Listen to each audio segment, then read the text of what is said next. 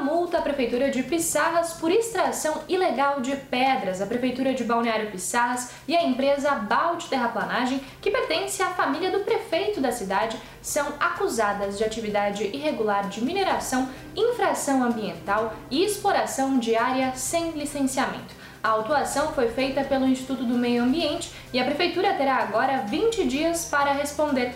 A denúncia aponta que o minério retirado irregularmente no bairro Itacolomi teria sido usado em diversas obras da própria prefeitura, como na Avenida Beira-Mar da cidade.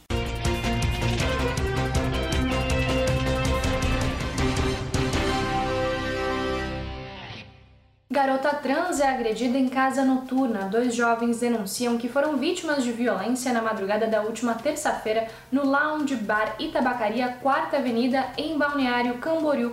Alice de Souza relata que sofreu agressões físicas e verbais dos seguranças e funcionários da casa, além de ter sido vítima de transfobia.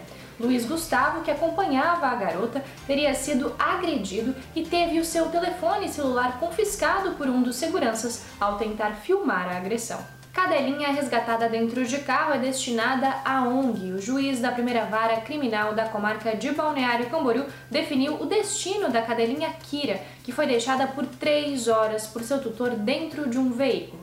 Após receber alta do tratamento veterinário, a bulldog francesa será encaminhada provisoriamente à ONG Viva Bicho. O tutor preso em flagrante teve a liberdade provisória concedida após a audiência de custódia. Ele foi obrigado a pagar pelo tratamento veterinário da cachorrinha.